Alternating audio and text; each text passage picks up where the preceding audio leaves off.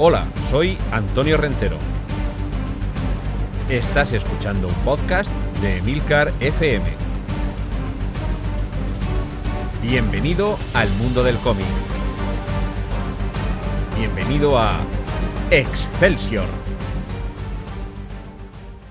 Hola, ¿te gusta el cómic? Pues Excelsior es tu podcast. Primero, un aviso. Esto es un podcast serie limitada. ¿Qué significa un podcast serie limitada? Que de momento solo vas a tener seis episodios. Van a tener una aparición quincenal y cuando terminen esos seis episodios esperaremos seguramente a otro periodo vacacional para tener una siguiente entrega.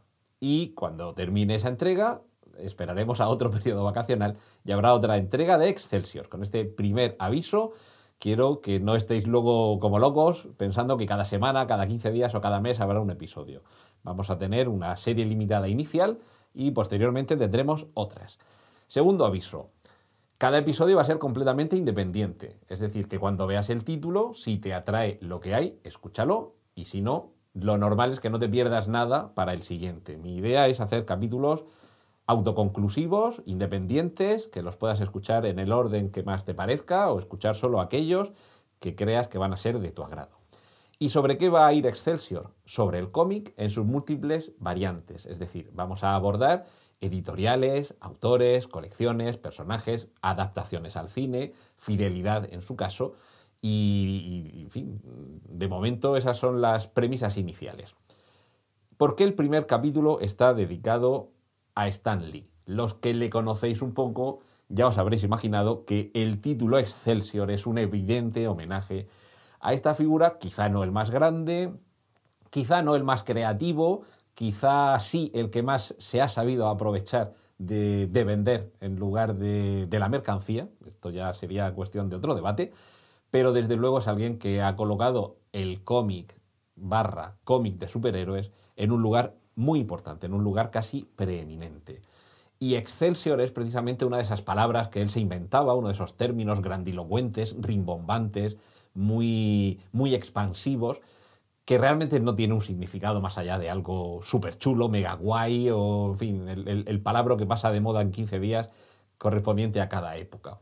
Pero que sí nos explica un poco qué es lo que mejor supo hacer Stan Lee, además de venderse a sí mismo, que es colocar sus creaciones en un punto en el que parecían dominarlo todo, ser lo mejor desde la invención del agua fría y, que todo el mundo creyera que era necesario pasar por ese aro, consumir ese producto, asumir esos eh, lugares comunes de la iconografía um, popular y de la cultura y la subcultura y que además a lo largo de las décadas mm, al final hay que darle la razón.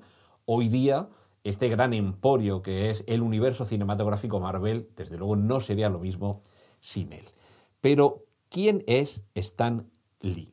Para empezar, su nombre es Stan Lee, pero todo junto y escrito Stan Lee, como ley eh, al final y, Stan al principio, que eh, Stan es simplemente, creo que se dice así, el hipocorístico, la forma más cortita de decir el nombre. Stanley Martin Lieber, que nació un 28 de diciembre del año 1922 y nos dejó el 12 de noviembre del año 2018. También iniciamos ahora el podcast Excelsior, un poco como homenaje a este primer año que hemos pasado sin Stanley. Como digo, este, este señor, Stanley Martin Lieber, inicialmente pasó a autodenominarse Stan Lee, el nombre por el que es archi conocido, para no desgastar su propio nombre en uno de sus primeros trabajos en el mundo de las viñetas. Ni él mismo parecía tomárselo demasiado en serio y no quería un poco mancillar su nombre poniendo el de verdad por delante, así que adoptó este, este alias realmente poco imaginativo y que desde luego escondía muy poco su identidad real. Pero al final ha sido esa segunda identidad la que se ha convertido en la primera y es por la que es mundialmente conocido. Y de hecho, a partir de un cierto momento, en la mayoría de los cómics de la editorial Marvel aparecía el Stan Lee presenta, aunque en el personaje, ni la trama, ni el cómic realmente tuvieran nada que ver con él. Y esta es sin duda otra de las notas características de Stan Lee. Saber vender muy bien lo que estás haciendo. Quizás no tengas la mejor agua del planeta, pero la estás embotellando y la estás vendiendo como nadie.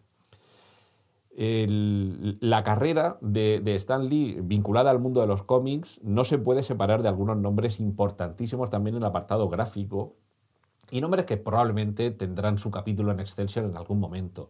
Estamos hablando de Jack Kirby y Steve Ditko. Básicamente podemos decir que un personaje como Spider-Man, que no fue el primero, pero sí que es el más relevante en la carrera de Stan Lee, es el que da un poco el, pistoletazo de salida a todo este universo superheroico tanto por la parte del fondo como por la parte de la forma. Estamos en los años 60, principios de los años 60, años 62, 63, y aunque ya existían superhéroes desde hace mucho más tiempo, eh, los casos paradigmáticos de Batman y Superman, evidentemente, son los más antiguos, porque ya llevaban varias décadas funcionando antes. Y eh, Stan Lee lo que hace es coger ideas y premisas que ya existen, reformularlas, refundarlas, hacer una nueva aproximación y quizá la clave del éxito de sus personajes, inicialmente además, como digo, vamos a poner como paradigma a Peter Parker, es la identificación con la gente real con los adolescentes, que era el público más nutrido a la hora de comprar cómics en los kioscos, y hoy, fijaos que pasan las décadas, pero la premisa sigue siendo la misma, el público mayoritario que acude a las salas de cine a ver las aventuras de estos mismos superhéroes. Y punto esencial aquí, el problema.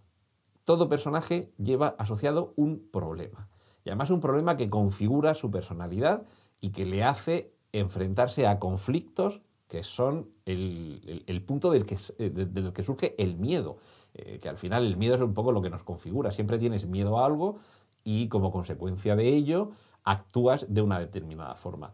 ¿A qué le tiene miedo Peter Parker? Un adolescente brillante, intelectualmente muy capaz, que no es nada popular, porque estamos hablando de la época, este canon clásico del instituto en el que el chico popular es el atleta, mientras que el intelectual se ve reducido a servir de burla de los demás por su inferioridad física. Y a partir de ahí eh, consigue unos poderes, no vamos a contar cómo, porque esto ya todo el mundo sabe que le pica la araña radiactiva, y a partir de ahí, transformándose en un superhéroe, tiene que asumir una identidad que oculte la suya real, y su mayor miedo es que su tía May, esa frágil tía que con el devenir de los años en el cine ha pasado a estar interpretada por una Marisa Tomei que está de muy buen ver y que no es para nada esa anciana delicadita de los cómics, pero si se enterara de que su sobrino Peter es ese superhéroe que va por ahí danzando, mm, enfrentándose al mal y jugándose la vida, le daría algo. Ese es el principal miedo de Peter Parker y otros superhéroes comparten otro de los temores que tiene que ver con la identidad del propio Stan Lee. Tienes que ocultar quién eres para que no sufran aquellos a quien quieres, aquellos que te quieren. Hay una larga lista de personajes que, en fin, incumplen un poco este, este canon, porque evidentemente los cuatro fantásticos son conocidos como cuatro fantásticos, pero todo el mundo sabe cuáles son sus identidades reales. Al mismo tiempo, hay otros personajes en los que precisamente esa identidad secreta es la que debe de mantenerse todavía oculta.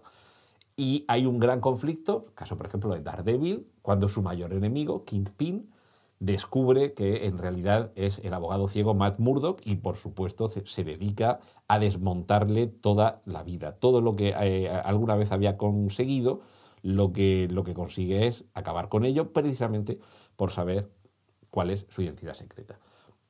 Fijaos cómo, cómo se configura este, este asunto. Pero bueno, eh, eh, Stan Lee, además de este personaje Spider-Man, que sin duda es eh, quizá uno de los cánones superheroicos, junto a Superman, que es el, ser dotado de poderes que proceden de su naturaleza, en este caso extraterrestre, pero no solamente en el, en el aspecto planetario. Si hay un dios, como puede ser el caso de Thor, también estaría dotado de una serie de poderes que le son innatos. Pero hay otra serie de personajes que, son de lo más variopinto, el héroe de la Segunda Guerra Mundial congelado en el hielo y que rescatamos décadas después para que siga defendiendo unos valores que parecen haberse perdido, el Capitán América.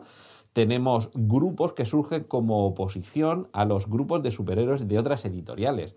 Es el caso de la Liga de la Justicia de la editorial DC y que tiene su paralelismo en Marvel con grupos como los X-Men, por ejemplo.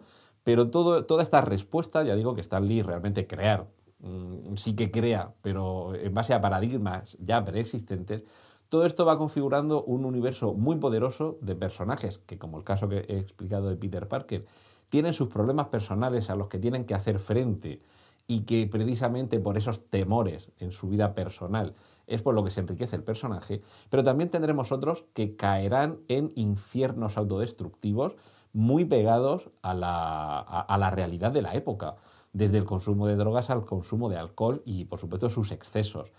En, esto en el cine mm, no lo hemos visto reflejado con esa fidelidad, en el caso de Tony Stark, eh, Iron Man, pero en los cómics es conocido que es ese personaje sometido a la adicción al alcohol que le ocasiona numerosos problemas en su vida personal y por supuesto también afecta a su faceta superheroica. Stan Lee no solo trabajó para Marvel, también trabajó para otras editoriales, incluso para la competencia. También tiene una, una colección dentro de DC en la que reimagina algunos de los personajes clásicos y canónicos, pero dándoles ese barniz de Stan Lee. Pero sí que es cierto que quizá tras ese empujón inicial, la masa, los Vengadores, los Cuatro Fantásticos, Daredevil, he dicho la masa porque soy viejuno, vosotros seguramente, los que ya sean más jóvenes, eh, no sabréis que me estoy refiriendo a Hulk, a Bruce Banner. Bueno, por cierto, también muy peculiar. Muchos de sus personajes comparten inicial en nombre y apellido. Peter Parker, Bruce Banner, Reed Richards, Matt Murdock, todo esto eh, configura también un poco una especie de identidad que le presta Stan Lee a sus personajes y que los hacen también muy, muy paradigmáticos. Pero quizá el mayor éxito de Stan Lee, como decía, era venderse a sí mismo, saber colocarse a él incluso por delante de, mm, de lo que para muchos era el, el creador real.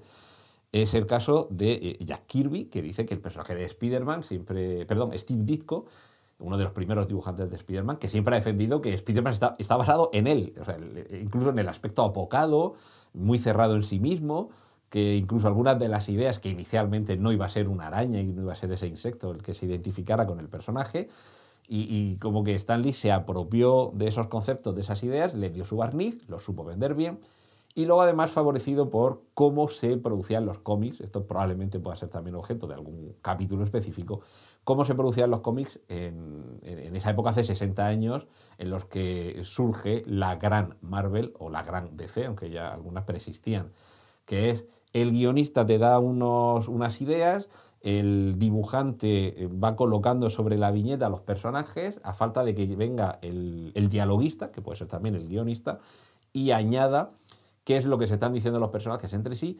Todo esto eh, formando parte de un proceso creativo por acumulación, pero en el que en ocasiones, evidentemente el dibujante sí que está claro cómo atribuirle la autoría, pero no siempre el guionista lo ha puesto todo por escrito y lo ha detallado todo. En muchas ocasiones el propio dibujante también aportaba su granito de arena a la narrativa.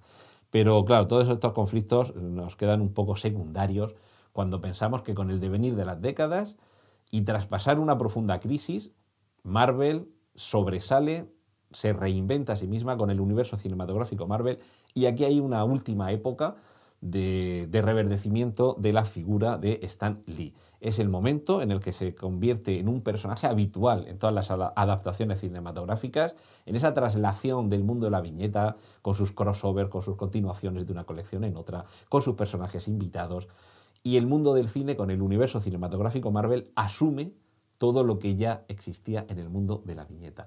Pero sin duda este sería otro capítulo, el capítulo de las adaptaciones.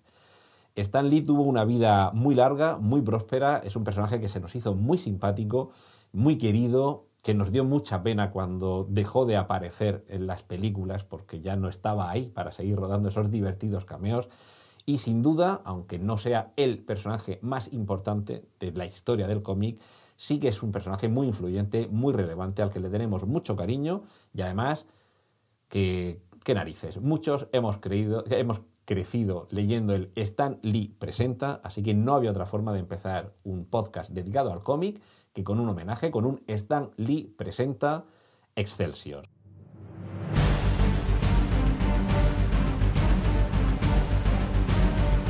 Has escuchado Excelsior, un podcast de Antonio Rentero para Emilcar FM. Puedes escuchar más episodios y contactar con nosotros en emilcar.fm barra Excelsior.